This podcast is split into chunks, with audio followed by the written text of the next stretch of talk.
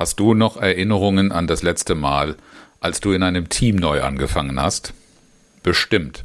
Und bestimmt kennst du auch aus eigener Erfahrung die Hürden und Stolpersteine, die es gibt, wenn man sich in bestehende Strukturen neu integrieren will. Besonders wenn es langjährige Mitarbeiter oder lange bestehende Teams sind. In dieser Episode soll es darum gehen, wie du in dieser Situation neue Teammitglieder erfolgreich integrierst. Oder vielleicht auch dich selbst als Chef.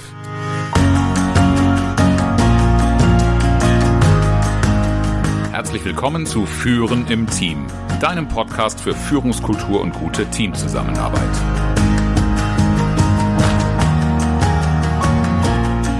Mein Name ist Oliver Bayer. Ich helfe Teams, ihre Zusammenarbeit zu stärken und Erfolge zu feiern, ohne Verantwortung abzuschieben.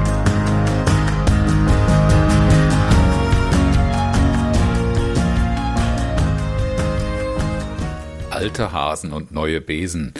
Dieses Motiv ist mir in den letzten zwei Wochen gleich mehrmals untergekommen, weil ich angefangen habe, mit neuen Teams und bei neuen Kunden zu arbeiten. Dabei ist eine ganz typische Konstellation, dass der Chef relativ neu ist und der Chef ist oftmals geholt worden, um wichtige Veränderungen voranzubringen. Das habe ich auch selbst schon so erlebt. Auch die Schwierigkeiten, die man in so einer Situation hat, selbst erfahren.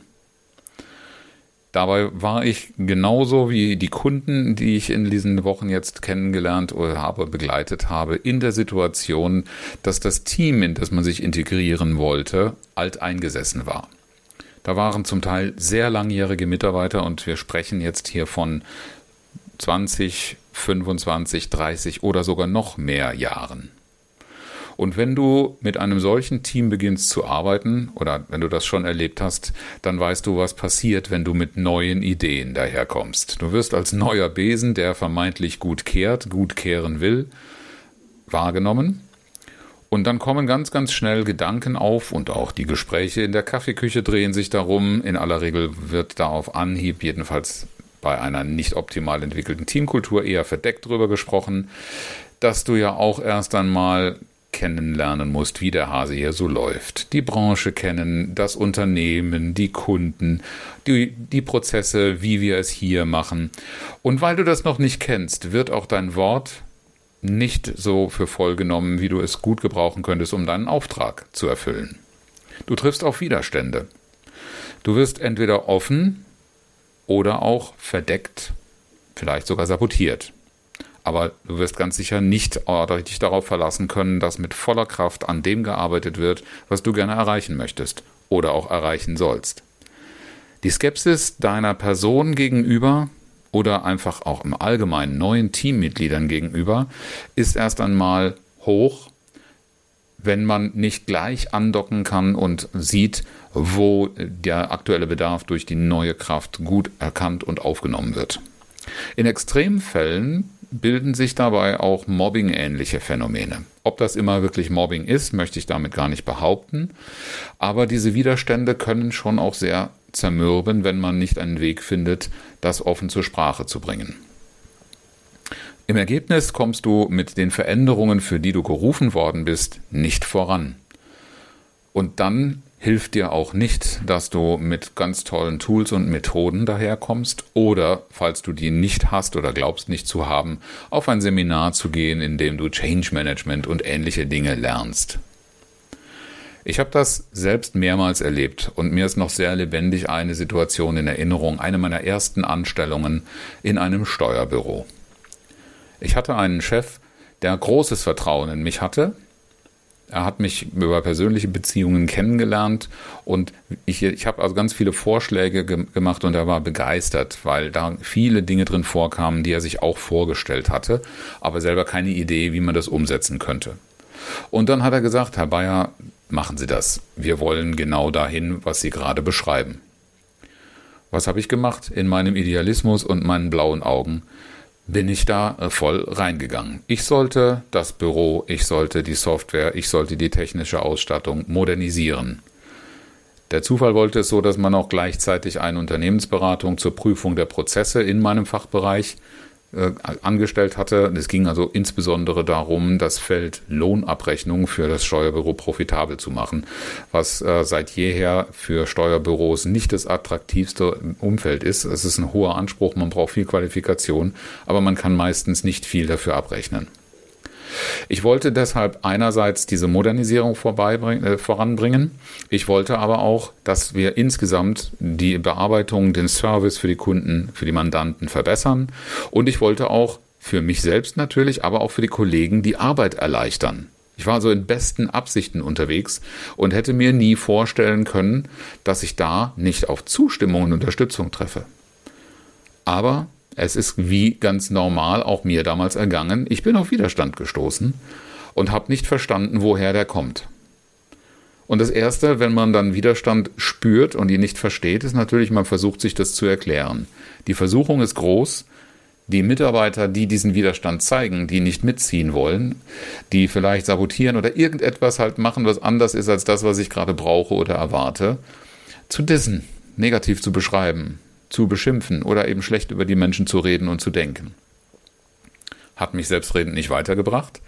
Ich habe mich aber durchaus auch ab und zu dazu verführen lassen, wenn ich mein Leid geklagt habe im Kollegenkreis und äh, über bestimmte Situationen, Aufgaben oder Personen, dass man dann eher in diesen negativen Strudel reingekommen ist und das hat mich meiner Lösung natürlich überhaupt nicht weitergebracht. Ich habe mich nur nicht besonders gut dabei gefühlt, in solchen Gesprächen dann auch noch dabei zu sein und vielleicht die Stimmung mit anzuheizen. Ja, und diese Frage, woher kommt der Widerstand, die hätte ich mir beantworten können, wenn ich gewusst hätte, was ich heute weiß, was ich aber damals nicht kannte. Es gibt drei sogenannte systemische Regeln, die in jeder Organisation gelten. Und diese Regeln sind nicht etwas, was jedes Unternehmen bei seiner Gründung irgendwo festschreibt. Das sind ungeschriebene Gesetzmäßigkeiten, die in jeder Organisation zu beobachten sind. Und wenn ich von Organisation spreche, dann meine ich auch nicht nur Unternehmen, dann meine ich auch jegliche Art von Organisationen. Sei es im öffentlichen Dienst äh, oder Recht im öffentlichen Raum, sei es in privaten Umgebungen, in Vereinen. Äh, Ähnliches habe ich sogar erlebt in unzähligen äh, Bands, Tanzkapellen und wo ich überall mitgewirkt habe. Es gelten immer diese systemischen Regeln. Ja, um welche handelt es sich? Die erste dieser Regeln ist, wer länger dabei ist, der hat ältere Rechte. Und das ist tatsächlich etwas, was ganz oft auf Irritation trifft, wenn ich Teams dieses, diese Regeln vorstelle und davon spreche, wer länger da ist, hat die älteren Rechte. Weil da kommt jetzt der neue Chef und ich als Mitarbeiter soll ältere Rechte haben, obwohl der Chef mir vorgesetzt wird. Ja, es meint ja nicht die Macht oder die Entscheidungsbefugnis und den Verantwortungsbereich, sondern es meint schlicht das, was ich auch gerade in meinen Beispielen erzählt habe. Und darauf bin ich mehrmals gestoßen. Ich komme als Neuer mit einem Auftrag rein und treffe auf Menschen, die schon ganz lange einen Verantwortungs- und Aufgabenbereich wahrnehmen, darin auch erfolgreich waren, zumindest auch aus ihrer Sicht.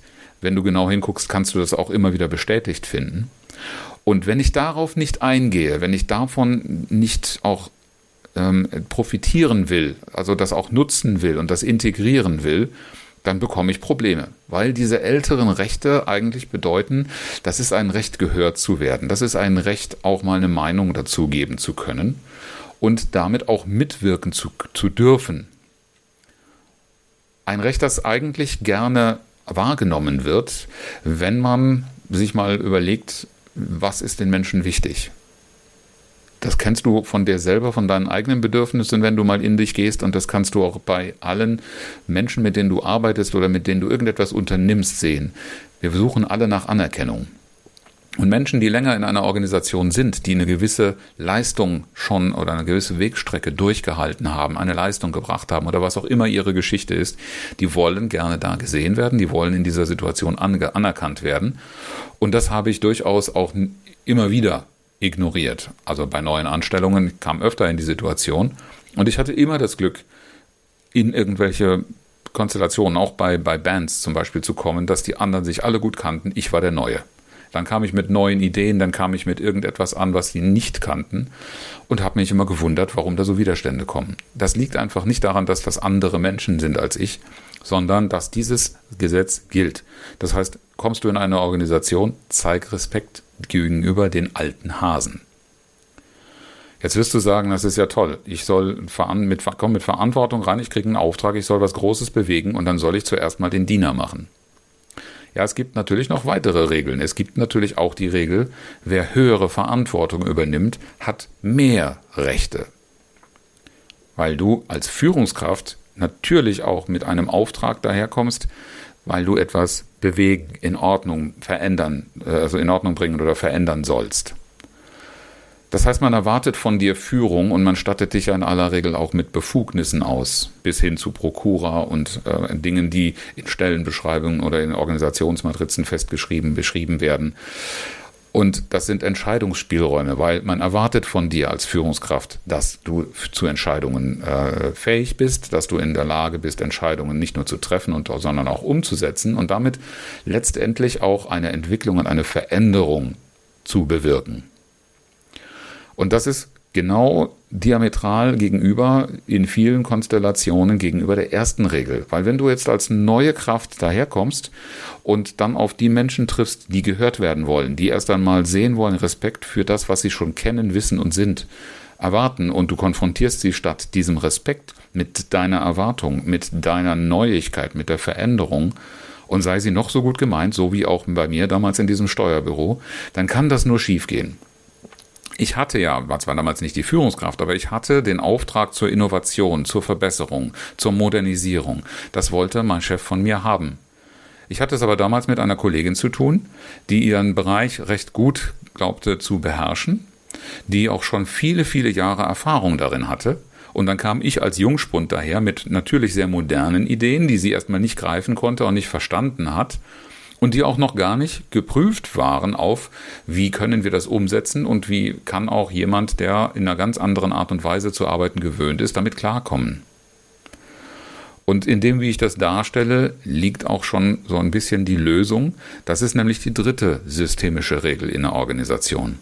Wenn alle drei Regeln befolgt werden, wenn alle drei Regeln bewusst auch respektiert werden, dann ist das auch ist das ein Erfolgsrezept. Dann gelingt die Integration. Und die dritte Regel lautet geben und nehmen. Also der Ausgleich zwischen diesen Positionen, diesen sehr extremen, die ich gerade genannt habe, müssen sich die Waage halten.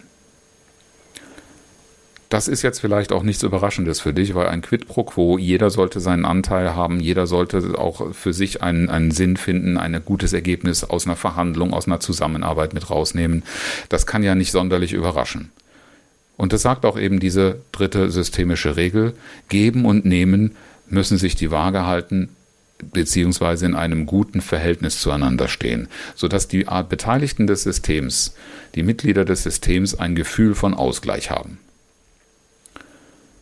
Sobald ich also auf andere zugegangen bin, sobald ich den Menschen, den alten Hasen, Respekt zeige, und das ist meint nicht meine eigene Vorstellung von Respekt, sondern einen Respekt, den die auch tatsächlich so verstehen und damit auch anerkennen, dass ich mich respektvoll zeige. Sobald ich mich aber auch legitimiere, nicht im Sinne von, ich halte es für nötig, dass ihr euch ändert, sondern ich habe den Auftrag und die Verantwortung übernommen, dieses und jenes Problem zu lösen oder irgendetwas zu bewirken, in irgendeiner Weise voranzukommen. Und das als ein Angebot zu machen, um die anderen ins Boot zu holen. Also auch damit meine Verantwortung, die ich übertragen bekommen habe, transparent zu machen.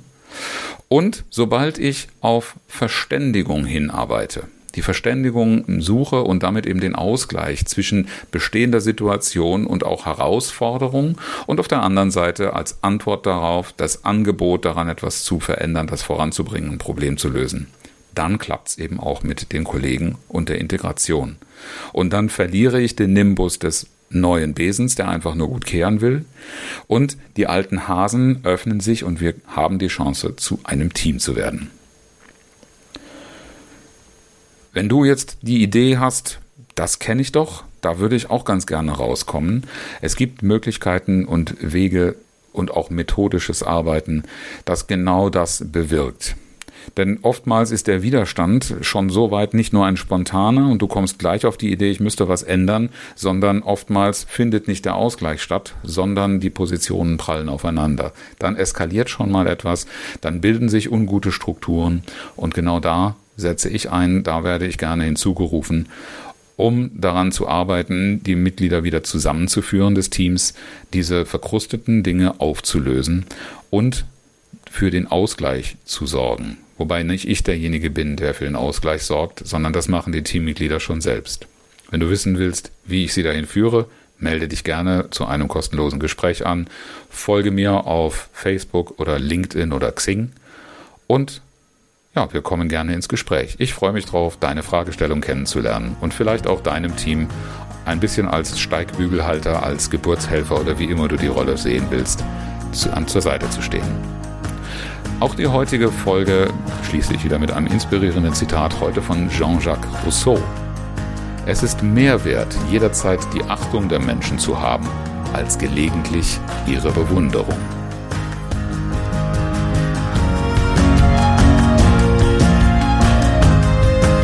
Dank fürs Zuhören und schön, dass du dabei warst. Bis zum nächsten Mal in diesem Podcast, wenn es heißt Führen im Team, Zusammenarbeit stärken und Erfolge feiern, ohne dass Verantwortung abgeschoben wird. Ich freue mich auf dich.